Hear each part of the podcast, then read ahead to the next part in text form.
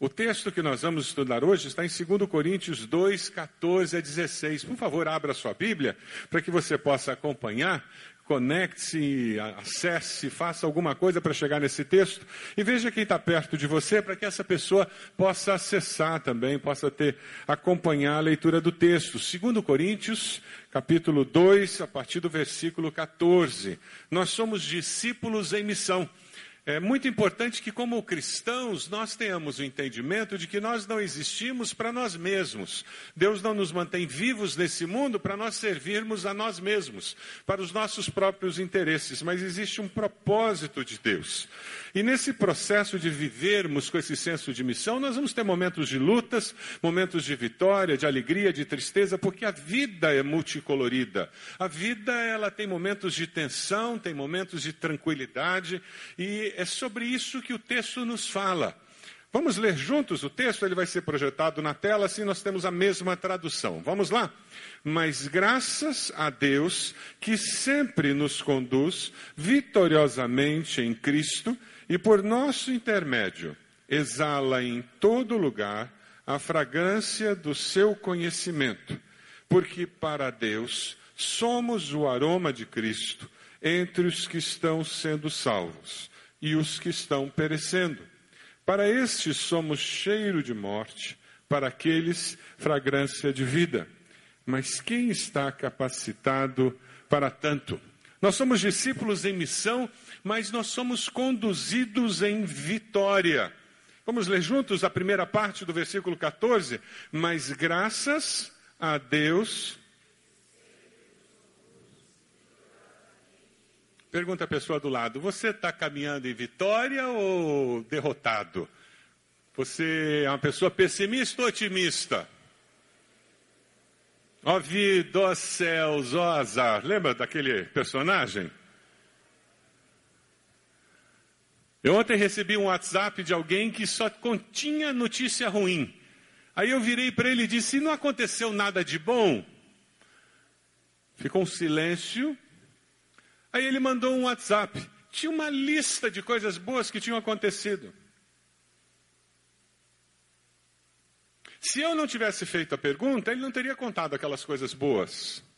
Tem pessoas que têm o hábito de focar no negativo. Sabe aquelas pessoas que sempre vê o ponto preto do lençol branco?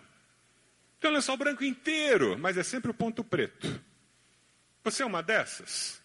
Peça libertação de Jesus, Ele liberta. A vida vai ficar mais leve. Creia-me, a vida fica mais leve. A metáfora usada pelo apóstolo Paulo aqui é muito interessante, porque ele usa o desfile do triunfo da antiga Roma como um exemplo de como nós devemos viver a vida cristã. O que, que era o desfile do triunfo? Talvez você já tenha lido sobre isso. Mas se você não leu, é muito interessante. O desfile do triunfo era uma experiência que apenas um general romano podia ter. E ele tinha que ter cumprido alguns requisitos para que ele fosse honrado com o desfile de triunfo. Quais eram os requisitos? Ele tinha que ter sido comandante no campo de batalha. Ele tinha que ter estado no campo de batalha e comandado uma luta. Ele tinha que ter pacificado completamente aquela região onde ele havia lutado. As tropas dele, vitoriosas, tinham que ter regressado ao lar. Ou seja, ele deixou pacificado e não precisou ficar lá com a tropa para garantir a paz. Pelo menos 5 mil inimigos tinham que ter morrido na batalha, não era qualquer batalha. Tinha que ter pelo menos 5 mil inimigos mortos, e ele tinha que ter conquistado uma região muito vasta. Ou seja, tinha que ter ampliado de maneira significativa a extensão do Império Romano. Quando isso acontecia, o desfile do triunfo acontecia.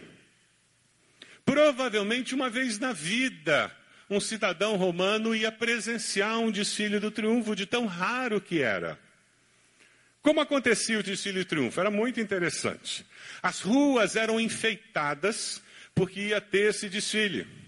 Primeiro iam os funcionários do Estado, o povo lá de Brasília todo, e também o povo do Senado. Os políticos iam na frente do cortejo. Logo depois vinham os trompetistas tocando, anunciando que vinha um desfile do triunfo. Aquilo que foi trazido de valor da terra conquistada era apresentado ao povo. Quando Tito conquistou Jerusalém, ele trouxe o candelabro de sete braços, a mesa de ouro do templo e as trombetas de ouro do templo. Foram esses três itens que foram colocados no desfile de triunfo. Para mostrar a riqueza que foi conquistada por Tito quando ele ganhou a batalha. Logo depois vinha um touro branco, ele seria sacrificado no final daquele desfile. Logo atrás vinham os escravos, aquela população conquistada que estava sendo trazida para Roma para servir como escravos. Primeiro a população comum e depois os príncipes, os nobres daquele povo. Logo depois desse grupo de escravos, vinham os músicos tocando com seus instrumentos. E atrás dos músicos vinham os sacerdotes, com incensários, exalando um perfume doce, que tomava conta de toda a rua. Característica do desfile do triunfo era esse perfume doce que os sacerdotes traziam porque logo após as ruas terem sido tomadas por esse cheiro doce, aparecia o general que estava sendo honrado. Um carro com quatro cavalos, ele de pé, numa túnica vermelha bordada em dourado, com um cetro na mão e um escravo sustentando a coroa de Júpiter sobre a sua cabeça. Consegue imaginar a cena? Ele passava naquele ambiente adocicado pelo perfume que os sacerdotes tinham deixado.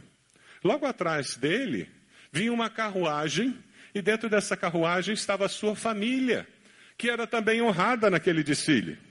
E finalmente, depois da carruagem da família, vinham os seus soldados. O exército vencedor. Milhares de homens. E eles vinham gritando: eu venci. Eu venci. E era o grito de guerra deles. Vocês conseguem imaginar a emoção do povo que aplaudia, gritava? Porque isso significava mais poder. Isso significava que Roma era mais poderosa, mais conhecida, estava ainda mais no controle do mundo. Esta imagem que Paulo está nos dando do Cristo vencedor e do que é a vida cristã. Ele está escrevendo e dizendo: Eu não estou sentado aqui nessa prisão pessimista, dizendo que a vida é uma desgraça e que eu não tenho esperança, mas eu sigo em triunfo com aquele que é invencível. O desfile de triunfo de Paulo Começou na estrada de Damasco, quando ele caiu do cavalo. Depois continuou sem cessar. Em todas as suas viagens, quando ele começou igrejas, quando ele foi perseguido, chicoteado, quando ele fugiu, quando ele naufragou, quando ele continuou a ser reconhecido como alguém que representava a Deus, quando ele foi parar na prisão, mesmo no seu martírio em Roma, todo o seu progresso vitorioso acontecia em Cristo. Independente das circunstâncias em que ele estava envolvido, ele continuava no desfile do triunfo. E o seu desfile, quando começou?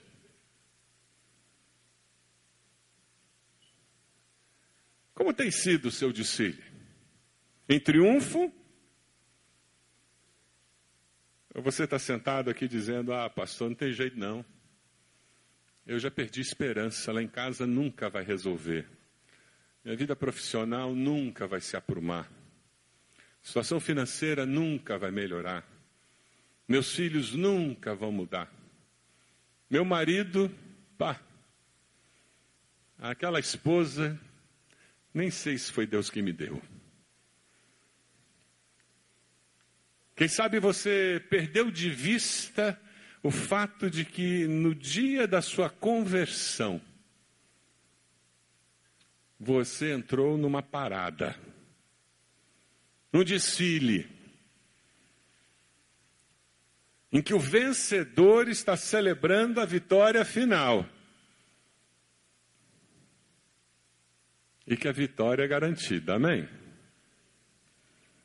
É verdade, nós vivemos numa sociedade hedonista que não consegue entender quando existe sofrimento em nossa vida. A gente quer ser feliz o tempo todo, quer se sentir bem o tempo todo, quer que tudo dê certo o tempo todo. A gente não entende que muitas vezes a única maneira de quebrar a nossa dura cerviz é levando uma boa paulada na cabeça. Muitas vezes nós não entendemos que se não fosse aquela enfermidade, nós jamais dobraríamos o joelho como nós dobramos. Que se não fosse aquela traição, aquele desencanto, jamais teríamos aberto a Bíblia com o coração aberto como nós abrimos. Porque a nossa autossuficiência estava no controle de tudo. Na nossa imaturidade, muitas vezes não entendemos que a vida é multifacetada porque nós precisamos que ela assim seja. E sabe, o grande segredo de sermos conduzidos nessa caminhada, nessa parada do triunfo, experimentando o triunfo que vem do Senhor Jesus, é quando nós entendemos que por estarmos sendo conduzidos por aquele que venceu, nós começamos a exalar aquele doce perfume da vitória que os sacerdotes deixavam pelas ruas de Roma. Dê uma olhadinha no versículo 14, a segunda parte. Diz que, e por nosso intermédio, o apóstolo Paulo fala, nós estamos sendo conduzidos em triunfo. E enquanto estamos sendo conduzidos por essa vida, pelas encrencas dessa vida, as situações dessa vida, as vitórias dessa vida, eu passei no vestibular e Deus me levou lá para dentro da faculdade. Eu me formei e agora Deus está me arrumando uma posição maravilhosa no trabalho. E Deus está me conduzindo em triunfo. E eu estou caminhando por esses momentos da vida. E o versículo diz: e por nosso intermédio, exala em todo lugar a fragrância do seu conhecimento. É interessante porque no, no desfile do triunfo, os sacerdotes andavam com incensário e deixavam um doce perfume na rua. E o apóstolo Paulo continua falando sobre cheiro de morte e cheiro de vida no texto. Um comentarista faz uma observação que eu trago para vocês. Ele diz: para o general e o exército, o perfume dos incensários era sinal de alegria e vitória. Para os que tinham sido conquistados, aquele mesmo perfume era sinal de derrota e de morte. O mesmo perfume. Quantos aqui usam perfume? Levanta a mão aí. Ainda bem, né? Você já entrou num ônibus ou num elevador e tinha alguém com um perfume forte. Já? Aquela que você tem vontade de sair correndo? Aquele perfume que começa a dar dor de cabeça? Começa a coçar o nariz? Dá vontade de sair de perto? Tem perfumes que são horrorosos. A pessoa ama aquele perfume, mas para você faz um mal absurdo. Mas você já sentou do lado de uma pessoa com um perfume que você gosta? Coisa boa, né? Se bobear, você arrisca de perguntar o um nome até, né? Mulher, então, é quase garantido que ela vai perguntar qual é o nome. Homem disfarça. Ele não liga para essas coisas. Eu me lembro da minha querida avó Sofia. A vovó Sofia morreu aos 94 anos, quase 95 anos. Ela era uma figura.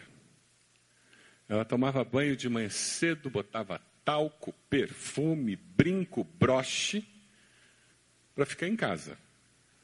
Ela não saia de casa.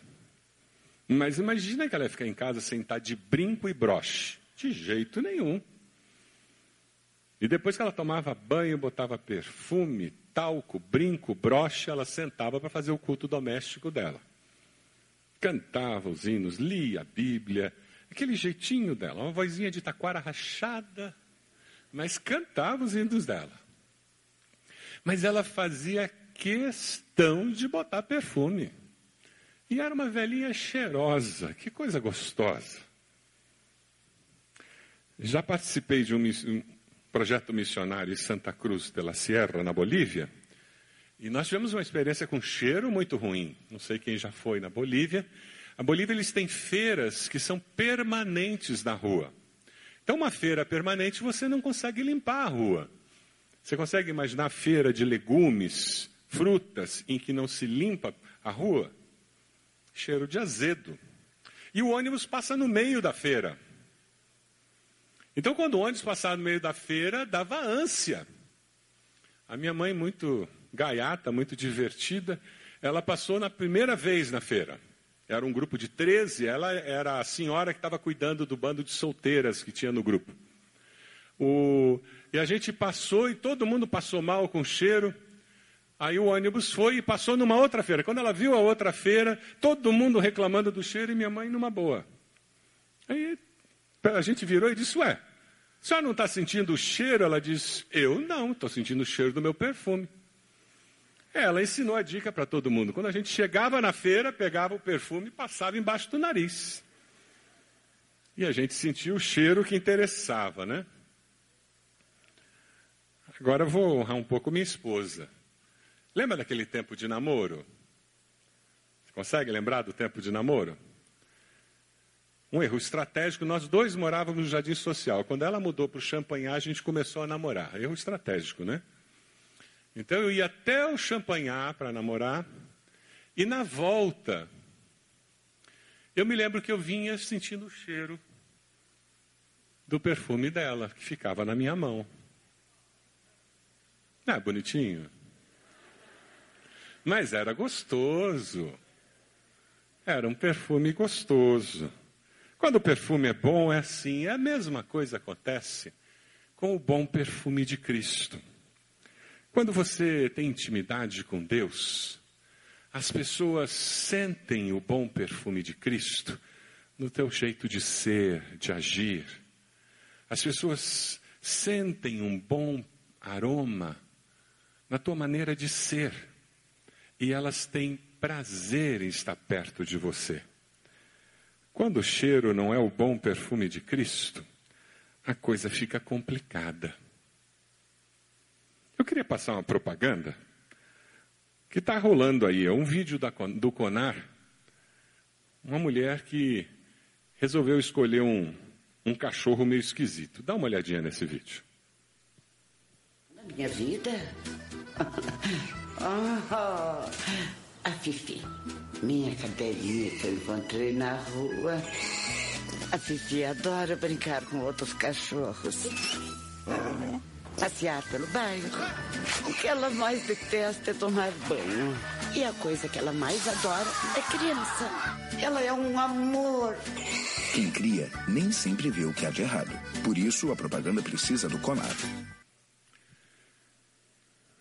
O cachorrinho dela era um gambá, gente. Não tem como ficar perto de um gambá. Tem gente que a vida cristã deles, ao invés de exalar o bom perfume de Cristo, exala perfume de gambá. Tem gente que o jeito de ser, de viver, de fazer, afasta quem não conhece a Cristo faz com que as pessoas digam: ser crente como Paulo, como Maria, como José, Deus me livre. Eu não quero, não. Tem pessoas que o que eles veem em nós é um anti-evangelismo.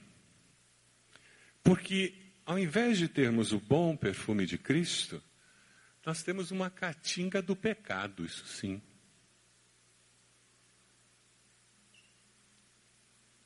E esse é um dos desafios dos nossos dias.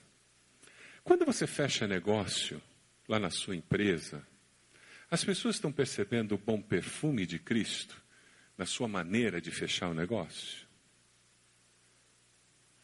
Quando você está tratando um funcionário, empregada doméstica, diarista, ela sente o bom perfume de Cristo nas suas palavras, na sua atitude, até na sua maneira de repreender. É disso que nós estamos falando. Os seus vizinhos, sabe aquele vizinho chato que reclama mais do que devia? Quando você reage a esse vizinho chato, que não tem razão, ele sente o bom perfume de Cristo na sua voz? Ou é a caatinga do pecado que aparece? É disso que o texto fala. Quem está sendo conduzido em triunfo tem alegria no coração, a paz de Cristo no coração, presente de tal forma que ele está exalando o perfume de Cristo. Quem vive com intimidade com Deus, busca a Deus todos os dias, caminha com Deus, nos seus valores ele reflete cheiro de vida. É o que o versículo 15 e 16 fala. Porque aqueles que estão perecendo, você acaba virando a consciência deles. Você já percebeu isso? No trabalho, algumas pessoas descobrem que você vira a consciência deles. Eu estive em Brasília recentemente, numa igreja, e eu fui muito abençoado. Essa história da Lava Jato, a gente só escuta história ruim, né? Mas eu fui muito abençoado. Um pastor lá de Brasília me contou que um membro da igreja, que era diretor de uma dessas empresas, que estão sendo processadas na Lava Jato, ele era ridicularizado dentro da empresa, esse membro da igreja dele, porque ele era o único diretor que não recebia propina. O único que não recebia propina. E todo mundo dizia que ele era um trouxa. O presidente da empresa foi parar na prisão. Todos os outros diretores foram mandados embora. O único que não foi mandado embora foi o trouxa. Porque era público, conhecido, que ele não recebia propina. Deus honrando o seu servo. Bom perfume de Cristo. Amém? Eu fui muito abençoado. A gente só ouve coisa ruim, né? Ah, como eu gosto de ouvir história boa. História de servo de Deus que é fiel. E Deus tem usado aquele homem dentro da empresa agora numa posição de destaque, porque ele está com uma moral dentro da empresa impressionante.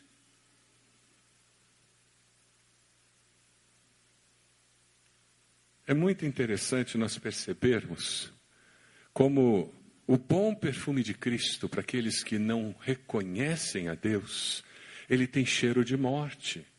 Porque você se torna consciência muitas vezes do seu ambiente de trabalho, de familiares, de vizinhos. Mas lembre-se, o nosso desafio como discípulos de Cristo é levar o conhecimento de Cristo para todo mundo, para toda criatura, para que esse cheiro seja universalizado. Esse é o nosso desafio. Nós somos discípulos em missão. E quem nos capacita? Para mesmo no meio de oposição permanecermos firmes, confiantes, em vitória. Quem que nos capacita? Dê uma olhada no versículo 16. Quem nos capacita é Deus. É dele que vem a capacidade. Vamos ler Atos 1:8 juntos? Mas receberão poder quando o Espírito Santo descer sobre vocês. E serão minhas testemunhas em Jerusalém, em toda a Judéia e Samaria e até os confins da terra. Tem um vídeo que eu gosto muito, eu já passei aqui, mas para mim é um exemplo muito claro da vida cristã das impossibilidades, dos desafios e de que com a capacitação de Deus é possível. Dá uma olhadinha. 係要掌握個時間等等都要好好，所以佢頭先係失咗。咁但係相反，話現時歐洲嘅運動員呢，比賽都用呢板啊，放放下突然間削一板咧，令到你難以亦都應付嘅。嗱呢板靚啊，再一板發力，好衝噶。陳生話夠埋一個車身，再一個一個關斗，再够埋噶。再放高，尽量表演。嗱，许真才呢版咧，再嗱呢版矮仔缩矮仔啦，俾佢啊！嗱，如果陈生话呢个波自己唔讲啦，俾。 Não é assim que a gente se sente às vezes com a vida? Parece que quanto mais a gente rebate, mais ela rebate de volta. E parece que agora foi e, e quando você vê, ela rebateu de volta. Mas quem nos capacita é Deus. Segundo Coríntios 3:5 diz: "Não que possamos reivindicar qualquer coisa com base em nossos próprios méritos, mas a nossa capacidade vem de Deus. Vamos dizer todos juntos? A nossa capacidade vem de Deus. Você busca em Deus a capacidade para viver a vida cristã? Para exalar o bom perfume de Cristo lá em casa? Exalar o bom perfume de Cristo lá no seu trabalho? Exalar o bom perfume de Cristo onde Deus inseriu você na sociedade? Você decide ser conduzido em triunfo pelo comandante? Essa é uma decisão. O aceitar Jesus como Salvador é dizer: eu quero ser conduzido. Eu me arrependo dos meus pecados, vou parar de viver a vida sozinho, eu preciso ter esse comandante na minha vida. Aceitar Cristo como Salvador é reconhecer que eu preciso de um Salvador, eu preciso de um Senhor, eu preciso de um comandante. E é uma decisão. Você decide ser conduzido em triunfo ou seja, eu não vou me deixar abater pelas situações da vida, pelas batalhas da vida, porque eu sei que o meu comandante já ganhou. Eu ainda não vi a vitória final, mas eu sei que ele já ganhou. Amém? Eu ainda estou lutando a batalha, mas eu sei que a parada já está rolando. Eu vivo com essa segurança. Você decide marcar a vida das pessoas com a sua vida com o bom perfume de Cristo. Não vai ser mais com desodorante ou com perfume francês ou do boticário que você vai marcar a vida das pessoas. Mas vai ser com bom perfume de Cristo. Eles vão olhar para você e vão dizer: você tem cheiro de Jesus. Lembra o que aconteceu com Pedro? Ele estava lá no, na fogueira, o pessoal virou e disse: Você é um deles. Tinha alguma coisa nele que lembrava. Você é um deles. O bom perfume de Cristo vai fazer com que as pessoas olhem para você, converse 15 minutos com você, 10 minutos e diga: Você é crente? Ou você é evangélico?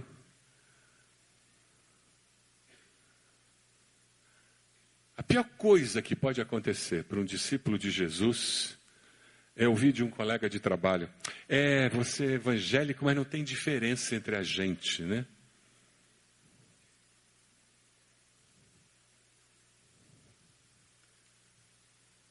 Você decide cumprir a missão que Deus tem para a sua vida? Eu queria que você orasse dizendo: Deus, eu, tô, eu moro onde eu moro porque o Senhor tem um propósito. Deus, eu trabalho onde eu trabalho porque o Senhor tem um propósito. Deus, eu conheço as pessoas que eu conheço, porque o Senhor tem um propósito. E eu não vou negligenciar esse propósito. Você podia abaixar sua cabeça, por favor? Fechar seus olhos. É momento de decisão, de dizer, Deus, o que, é que o Senhor tem para mim nessa manhã? Momento de você dizer, Deus, eu assumo um compromisso contigo.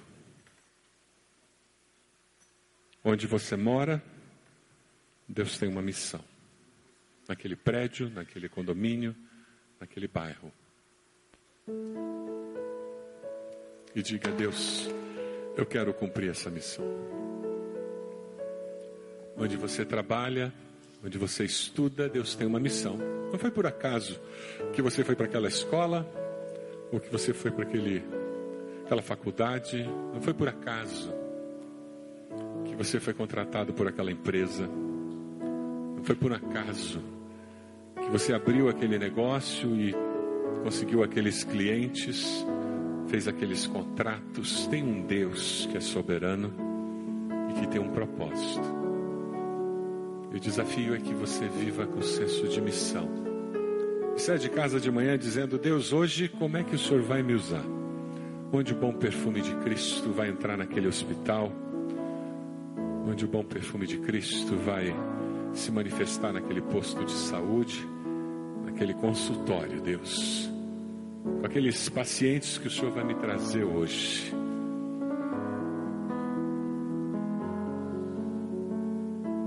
Você vai marcar a vida daquelas pessoas com o bom perfume de Cristo,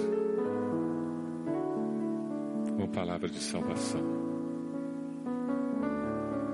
Você está tomando uma decisão ao lado do Senhor Jesus hoje, dizendo: Eu quero Jesus como meu Senhor e Salvador. Se é essa a sua decisão, eu vou convidar você a fazer uma oração muito simples nesse momento, dizendo: Senhor meu Deus, diga isso para Deus. Eu me arrependo dos meus pecados, te peço perdão. Eu quero Jesus para ser o comandante da minha vida. Eu quero que Ele me conduza em triunfo por essa vida. Eu confesso Jesus como meu Senhor e Salvador. Você fez essa oração? Levante sua mão. Onde você está? E depois abaixe. Graças a Deus. Mais alguém? Graças a Deus. Pode abaixar. Graças a Deus. Mais alguém? Levante sua mão. Graças a Deus. Mais alguém? Graças a Deus. Pode abaixar. Lá atrás já vi. Graças a Deus. Pode abaixar. Mais alguém? Graças a Deus. Mais alguém? Onde você está? Vamos nos colocar de pé? Nós vamos começar a cantar. Eu queria convidar você que levantou sua mão, dizendo: Eu quero que Jesus seja meu comandante. Nós gostaríamos de orar com você aqui. Nós temos líderes de célula que vão estar aqui orando por você, conduzindo você. Eu queria fazer uma oração pela sua vida logo no final desse culto. Venha até aqui, saia do seu lugar, venha até aqui. Nós queremos orar por você enquanto nós cantamos. Peça licença à pessoa que está do seu lado e venha até cá. E nós vamos orar por você. Isso mesmo, pode vir. Estamos esperando você. Vamos cantar enquanto nós cantamos. Saia do seu lugar, pode vir aqui à frente e nós vamos orar abençoando a sua vida. Isso mesmo, pode vir. Graças a Deus. E você que é líder de célula, por favor, venha até aqui para orar por essas pessoas, abençoando-as nesse momento. Pode vir mais perto, por favor. Pode vir. Isso mesmo. Pode vir mais perto. Quero chamar líder de célula, por favor, venham aqui abençoar essas pessoas nesse momento.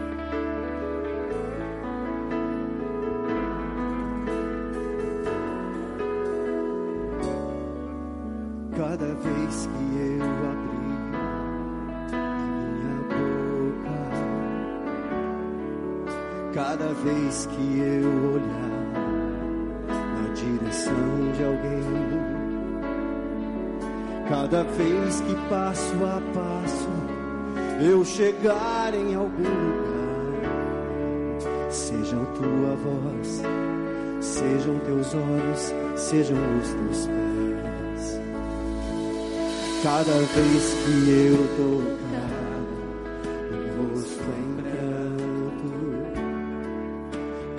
vez que eu fizer o que já não se faz, cada vez que em silêncio eu doar a outra face, sejam tuas mãos, seja tua graça e o teu amor.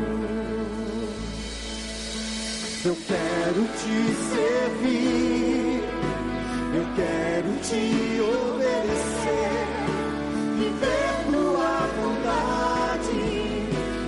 refletir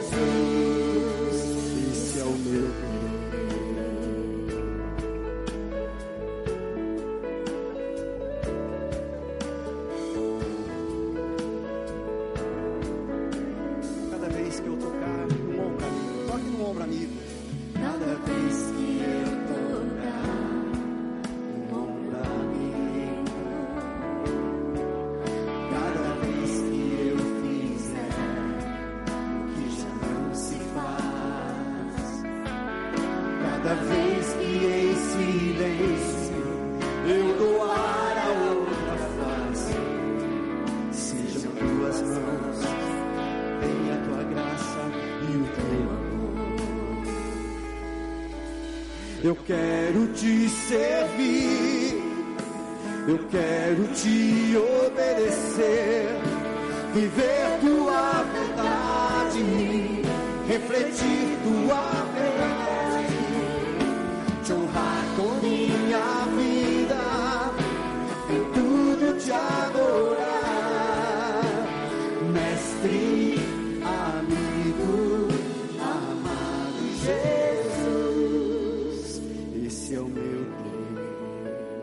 convidar você que tomou essa decisão, Pastor Falcão, levanta a mão ali. Você com o líder de célula, vá com ele até lá. Nós queremos dar um novo testamento para você, queremos orar por você. Tem uma salinha ali do lado, onde você vai ser abençoado nesse momento, tá bom? Por favor, acompanhe ali o Pastor Falcão, junto com esse líder de célula. Dê a mão para a pessoa que está do seu lado. Esse cântico fala da importância do corpo de Cristo nesse momento e como que nós nos ajudamos a exalar o bom perfume, como nós nos estimulamos. Vamos fechar o corredor aqui no meio. E nós vamos cantar mais uma vez um pedaço desse cântico, sendo abençoados pelo Senhor e saindo daqui com essa certeza.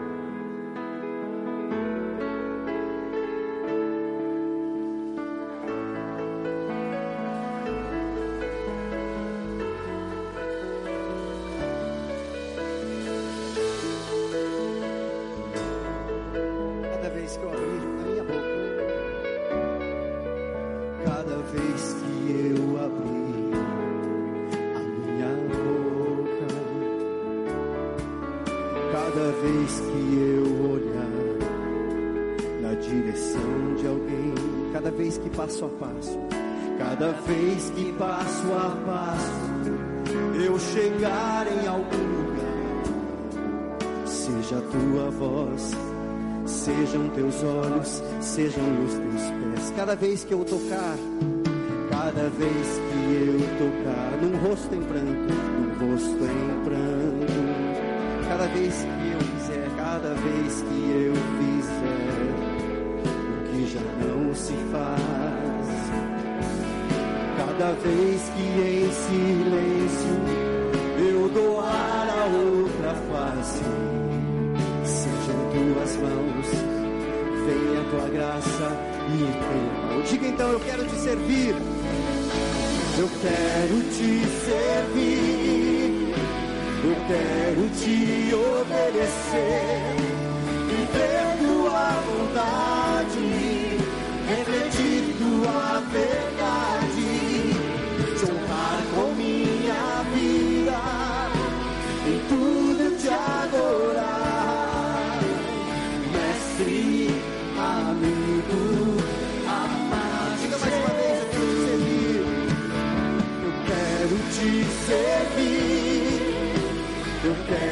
te servir, eu quero te obedecer, viver tua verdade, refletir tua